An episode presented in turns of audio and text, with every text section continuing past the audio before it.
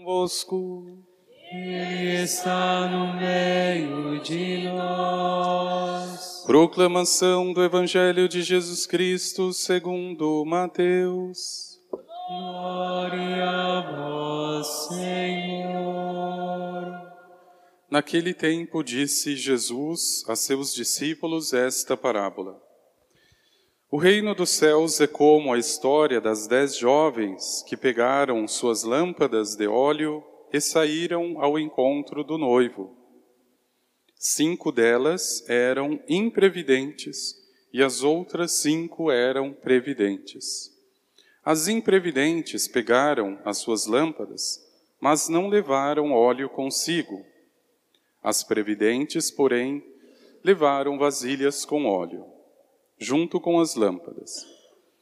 O noivo estava demorando e todas elas acabaram cochilando e dormindo.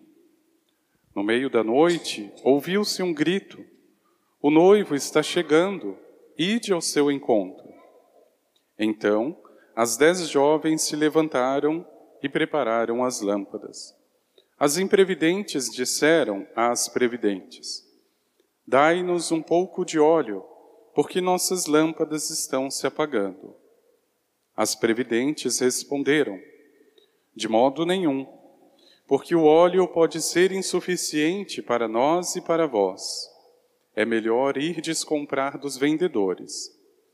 Enquanto elas foram comprar óleo, o noivo chegou, e as que estavam preparadas entraram com ele para a festa de casamento e a porta se fechou.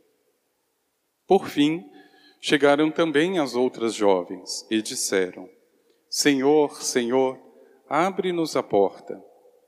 Ele, porém, respondeu: Em verdade, eu vos digo, não vos conheço.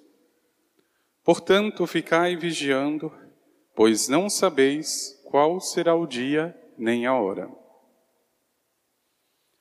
Palavra da salvação. Glória a Senhor.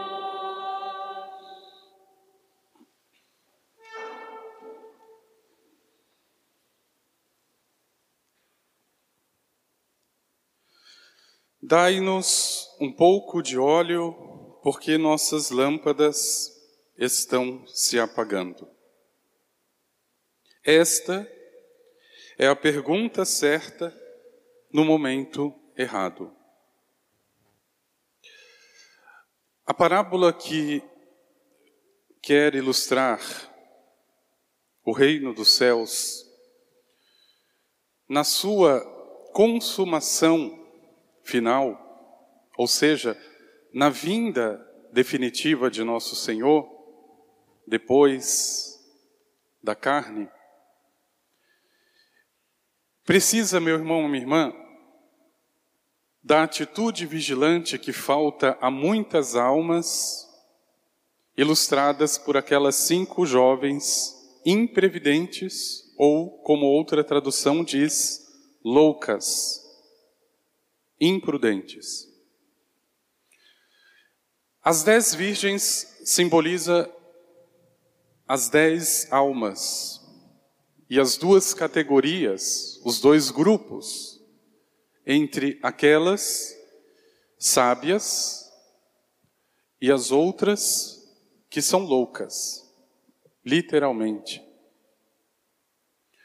Mas perceba como aquele pedido, embora tão tardio, das imprudentes jovens, serve como luz para que hoje, na vigília desta vida, eu peça a nosso Senhor o óleo que me falta. Meu irmão, minha irmã, veja, você tem a alegria, a bem-aventurança de viver no tempo do santo, no tempo daquele que, embora eu esteja esperando, ele já está no meio de nós, no tempo de encher as talhas de água para o grande milagre, no tempo de oferecer os cinco pães e os dois peixes. No tempo, enfim, de apresentar-se com as mãos secas para que ele cura, cure. No tempo de gritar como aquele cego Bartimeu, filho de Davi, tem piedade de mim. É esse tempo que você está. Aqui faz sentido o pedido daquelas jovens: dá-me um pouco de óleo, porque nossas lâmpadas estão se apagando. E aquele que for minimamente honesto consigo mesmo, sabe que por mais cheia que esteja a sua lâmpada, e que por mais que ele goze da presença de Deus na sua oração e que sinta ali o preenchimento do Espírito Santo, em algum momento o mundo vai esvaziar a minha lâmpada.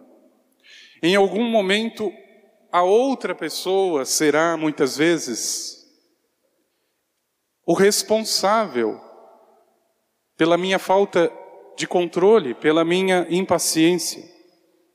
A chateação a que este mundo me submete tantas e tantas vezes. E você sabe melhor do que eu que não é possível passar um dia que seja sem perder um pouco do óleo do Espírito Santo. Não adianta, meu irmão, você pode ficar em cima de uma cama e falar: Bom, hoje eu não vou pecar, eu vou ficar aqui em cima dessa cama, não vou ver ninguém, não vou falar mal de ninguém. Você já está pecando por preguiça. Então se levante e vai encher a vasilha com o óleo, porque a vigília dessa vida é muito longa para ficar em cima de uma cama. Mas veja, exatamente o pedido feito no momento certo é que garante, meu irmão e minha irmã, que eu consiga, como aquelas cinco bem-aventuradas, gozar da presença definitiva do noivo e não ouvir aquela infeliz sentença: Não vos conheço. Ou seja, o que em outra passagem também vai dizer: Afastai-vos de mim, malditos.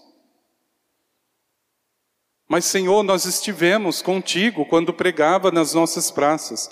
Eu não vos conheço. A diferença, meu irmão e minha irmã, é que esse pedido feito no momento errado só pode obter esta sentença infeliz esse desconhecimento da parte de nosso Senhor, não é porque ele não conheça do ponto de vista literal, ele conhece aqueles que são seus e aqueles que não são seus. Mas do ponto de vista da fé, conhecer significa identificar. Ou seja, você fez aquilo que eu pedi, eu te conheço. Você era outro Cristo, eu consigo reconhecer na tua vida. E ao contrário, aquele que viveu para si e na medida rasa das atitudes mesquinhas e humanas, não são possíveis, não são reconhecíveis a nosso Senhor. Mas o que é que faz com que aquelas cinco loucas, diferente das cinco sábias, peçam tão tardiamente aquilo que deveriam, no tempo oportuno, ter pedido, com toda a autoridade: dá-me desse óleo, porque a lâmpada está se apagando. Ou seja, porque a minha fé está esmorecendo. Mas agora, minha irmã, o noivo já está à porta, não adianta. Ele já chegou. Você gozou de um tempo razoável, de uma vigília suficiente da vida humana. Você teve o tempo, não existe desculpa aqui para o ser humano. Aquele que vive menos ou aquele que vive mais, mais não tem desculpa diante da eternidade. A eternidade para salvação ou para condenação. Todos, sem exceção, tiveram à sua disposição o óleo suficiente. É essa distração ingênua, maldita, daqueles que preferem achar que as coisas vão demorar muito para acontecer e que a obra de Deus pode esperar mais um pouco, estes que serão solapados, estes que serão ignorados com toda a justiça por nosso Senhor. Aqui deita por terra toda essa ingenuidade, toda esta falsa concepção de que todo mundo vai ser salvo, de que Deus é bonzinho. O Evangelho aqui não está dizendo nada disso. Pelo menos cinco loucas ficarão de fora do reino. O que dirá dos outros? Daqueles que nem sequer o trabalho de acender as lâmpadas e daqueles que não estão nem um pouco preocupados com a salvação. Mas veja, meu irmão, minha irmã, por que que na vigília desta vida é tão difícil suplicar o tempo inteiro para que este óleo seja derramado, para que ele não falte para aquele momento que for preciso. Porque veja como é bonita a nossa fé. Ela me aponta para o futuro, mas ao mesmo tempo ela já vive o momento presente. Ele virá, mas ele já está no meio de nós. Não dá para entender muito bem essas coisas. Mas veja, aquele que você espera virá, mas virá de um modo glorioso. Diferente da sua encarnação humilde e escondida, nosso Senhor não deixará mais nenhuma dúvida, porque virá na sua glória como soberano. Interessante que os judeus, à espera do Messias, imaginavam o Messias exatamente assim, glorioso. Ele viria do céu, desceria do céu, com poder e com glória, e todos reconheceriam. Mas não foi assim. Ninguém esperava que ele fosse deitar numa gruta junto aos animais. Ninguém esperava que ele fosse o filho do carpinteiro. Mas veja, meu irmão, minha irmã, a segunda vinda não deixará escondida a majestade de nosso Senhor. E veja que bonito, todos me conhecerão, ninguém precisará mais dizer para o seu irmão: conhece o Senhor, porque todos, do menor ao menor, ao maior, me conhecerão. Todos. Ali, meu irmão, minha irmã, já não terá espaço para aquele sarcasmo de Natanael. Pode vir algo de bom de Nazaré? Ali já não haverá espaço para aquela ignorância coletiva do seu povo. Não é esse o filho de José? Seus irmãos não moram aqui conosco. Ali já não haverá mais isso. Todos, do menor ao maior, saberão que eu sou o Senhor. Ali, meu irmão, minha irmã, veja, ali já não tem mais tempo para pedir nada, e muito menos o óleo que você precisa para essa vida.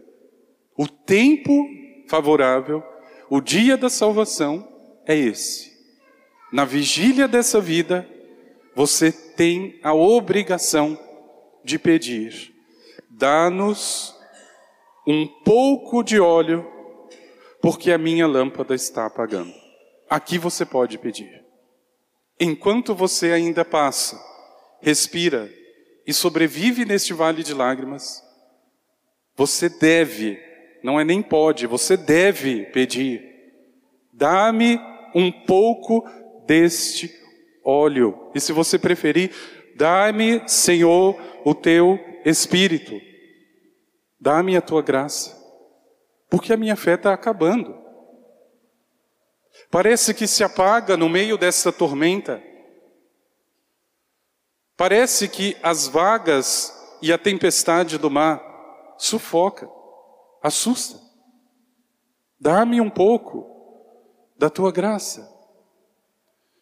Mas não adianta que essa mesma pergunta, meu irmão, minha irmã, ou este mesmo pedido, seja feito quando o noivo, embora ele já esteja no meio de nós, mas de modo agora glorioso e definitivo, vier. Não adianta mais.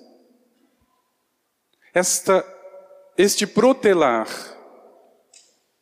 que é próprio da tibieza, da alma que está na preguiça espiritual.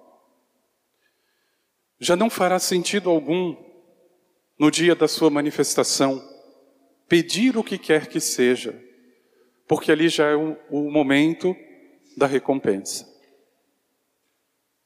A salvação eterna para os justos, a condenação para os ímpios. Então, meu irmão, minha irmã, veja. Nosso Senhor, na sua grande misericórdia, foi deixando rastros nesse mundo, exatamente para que não falte a luz da fé, o óleo das boas obras. Ele foi deixando atitudes muito concretas, não existe dúvida. Nosso Senhor não existe duplicidade na sua palavra. É perdão dos inimigos, é perdão dos inimigos.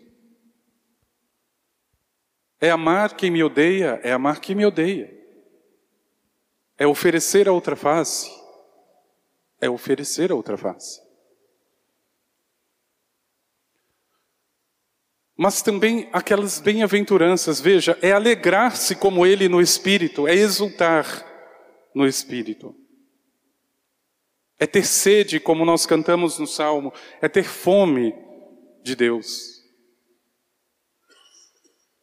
Mas não esqueça, meu irmão, minha irmã, a sede e a fome é para a vigília deste mundo e desta vida, não é para a eternidade.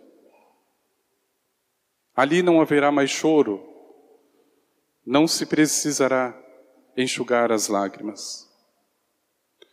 Mas para se chegar, ou melhor, para se acolher a chegada do noivo, a alma louca precisa ainda nessa vida de conversão. E meu irmão, o tempo que você tem é hoje. Para dizer à tua alma, que por acaso pode ser como aquela alma imprudente, que se preocupa com apenas um aspecto, mas deixa todo o resto. De que acha que basta fazer uma oração, mas não ajuda a pessoa e não perdoa ninguém. Essa alma imprudente já tem a sua sentença mais do que preparada para aquele dia. E por isso pedir agora de forma legítima, oportuna. Esse óleo que falta, porque de fato o mundo, o demônio e os homens, de algum modo tiram aquilo que eu recebo de Deus. Tiram. E por isso que vejam, uma pessoa que passe um dia que seja sem uma oração profunda, sem o mergulhar no Espírito, essa pessoa, na verdade, definha interiormente e exteriormente. Não existe desculpa para a alma imprudente e louca. Quando ela tiver com sede, foi dada a fonte do batismo. Beba. Quando ela estiver com fome, foi-lhe dada o altar do sacrifício, coma. Quando esta alma estiver definhando, foi-lhe dada a unção do santo. Peça. Por isso, meu irmão, minha irmã, não espere a vigília deste mundo passar para você perguntar ou para você pedir algo a nosso Senhor. É aqui que você precisa. O combate é esse mundo. Você precisa estar, na verdade, preenchido, preenchida, agora. Depois não adianta. Depois é só o acerto de contas, é saber o que aconteceu e o que não aconteceu. E veja que bonito a delicadeza de Paulo na segunda leitura, escrevendo aos Tessalonicenses, estavam, eles estavam desesperados porque aqueles que já haviam falecido na comunidade, ninguém sabia o que aconteceu. E claro, não, não existe como provar. Ninguém voltou dos mortos para dizer. Mas Paulo traz a mensagem da ressurreição exatamente para ajudá-los. E ele fala ainda da segunda vinda de nosso Senhor como motivo de exultação para uns, tristeza para outros. Mas preste atenção, meu irmão, minha irmã, porque essa passagem de Paulo, ela também geralmente é muito confundida. Os protestantes, na verdade, prestam um grande desserviço à palavra de Deus e confundem mais do que ajudam a fé com essa interpretação ao pé da letra. E muito católico entra nesse barco. Veja, Paulo vai dizer aos Tessalonicenses: Quando for dada a ordem, a voz do arcanjo e ao som da trombeta descerá do céu, e os que morreram em Cristo ressuscitarão primeiro. Em seguida, nós, que formos deixados com vida, seremos arrebatados com Ele nas nuvens, para o encontro com o Senhor dos ares. Dom Henrique Soares, no seu livro sobre escatologia, explica essa passagem de um modo muito belo. Não tem nada de arrebatamento aqui, na vinda de nosso Senhor. Isso é coisa de protestante. A linguagem de Paulo aqui é apocalíptica. Ou seja, se você lê o livro do Apocalipse, existem muitos símbolos. Por que, que ele usa a linguagem as trombetas serão tocadas? Porque aquele dia será um dia solene. Os grandes reis eram anunciados com trombetas. Mas a linguagem apocalíptica não é uma linguagem literal, ela é sempre simbólica.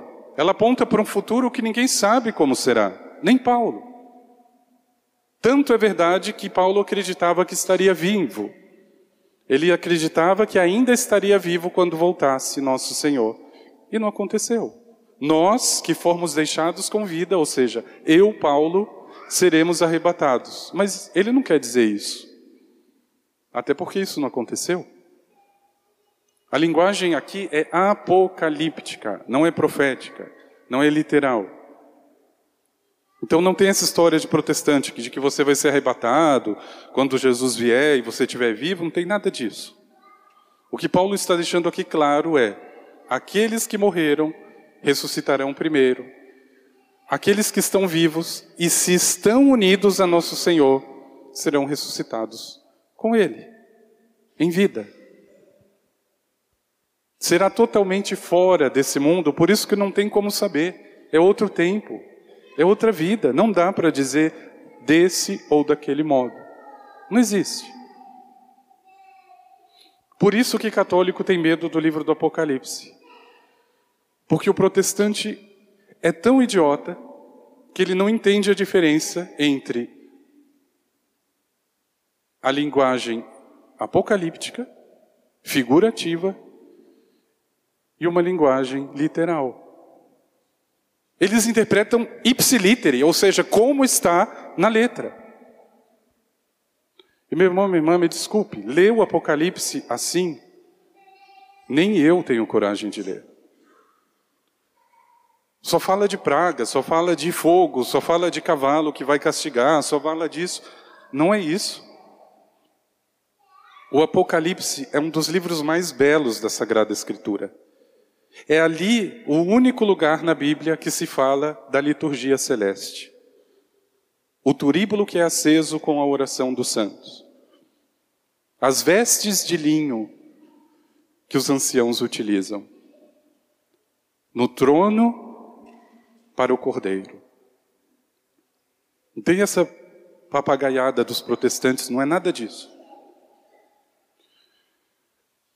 Mas veja que a segunda e definitiva vinda de nosso Senhor só espera do ser humano uma coisa: que nesta vigília desta vida, nesta longa noite que nós estamos passando, as lâmpadas estejam acesas, as vasilhas estejam cheias. Como estarão cheias? Pedindo. Dá-me um pouco desse óleo. Senhor, me dê o seu espírito. Eu não sei por que, que as coisas em casa estão desabando desse jeito, me dê um pouco desse óleo. Eu não sei por que esta perseguição no meu ambiente de trabalho. A minha lâmpada está apagando. Eu já não acredito no ser humano. É muita maldade, é muita tristeza. Me dê um pouco desse óleo. Meu irmão, minha irmã, o pedido feito nessa vida é o pedido legítimo. Não adianta fazer depois. A alma, quando já encontrou o seu noivo, ou será coroada, ou será condenada. O intervalo desta vida, a longa vigília deste mundo, é para isso. Não se perca. Eu sei que você está indo em direção a Ele. Mas talvez a tua vasilha não esteja cheia o bastante. E se prepare, meu irmão. Essa vigília é longa, é muito longa. Você vai ter que comer muito sal junto com essa pessoa. O seu óleo vai acabar rapidinho. Você vai precisar. Não esqueça de pedir para aquele que tem. Não adianta ficar pedindo para as pessoas. Aquelas virgens que tinham o óleo não deram, não é porque são ruins, é porque são prudentes. Elas pegaram na fonte, não saíram pegando dos outros. Peça a Ele o dom desse óleo. Porque quando você mais precisar, meu irmão, minha irmã, eu tenho certeza, não faltará o necessário. A diferença é que a confiança do ser humano está tão no ser humano que o óleo acaba e ninguém percebe. Aí quando vai ver, já estourou, já chutou o balde, já desistiu, já acabou, já divorciou, já fez tudo. Porque esperava do homem. Não bebeu da fonte